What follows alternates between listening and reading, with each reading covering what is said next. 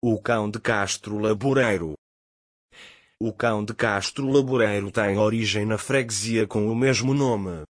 É um cão lupoide com características de mastim. Sendo mais ligeiro que as restantes raças de cães de gado é considerado como uma das raças mais antigas da Península Ibérica.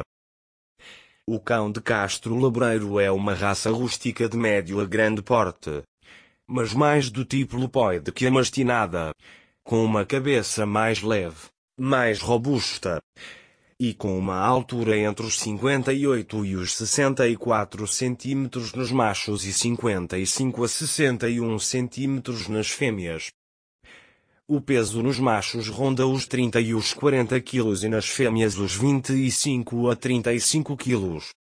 É um cão ativo e incansável, estando sempre alerta, acompanha o rebanho e patrulha toda a área por onde este se alarga. Pressente rapidamente a presença dos predadores, por exemplo o lobo ibérico.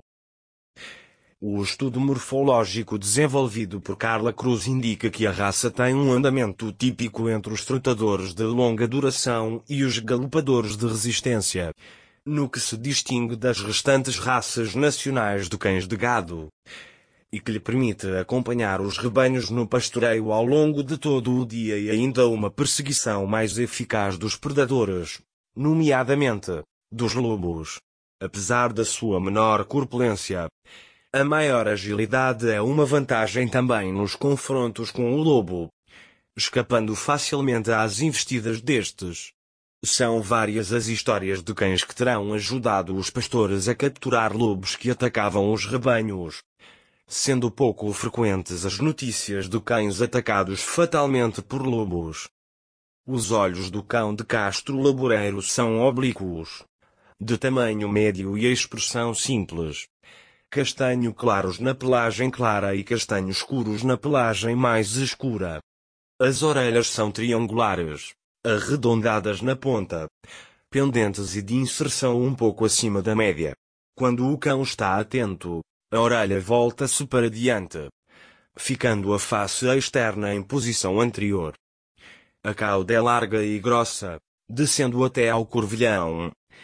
Quando o animal está sossegado e em movimento toma a forma de alfange, ultrapassando a linha do dorso. O pelo é curto, 5 cm, grosso e resistente, duro ao tacto, liso e abundante em todo o corpo. Se visitar Castro Laboreiro facilmente se deparará com um destes animais emblemáticos. Na ajuda ao pastoreio ou, simplesmente a passear tranquilamente na aldeia. Existe ainda a possibilidade de ver estes animais no canil local. Para os mais aventureiros poderá fazer uma atividade de turismo de natureza com a Montes de Laboreiro. Temos várias experiências que são acompanhadas pela nossa mascote. A Nina, uma doce e meiga cadela de Castro Laboreiro. Já sabe, marque na sua agenda uma visita ao Parque Nacional e aproveite para visitar Castro Laboreiro que fica no Conselho de Melgaço, a vila mais a norte do território nacional.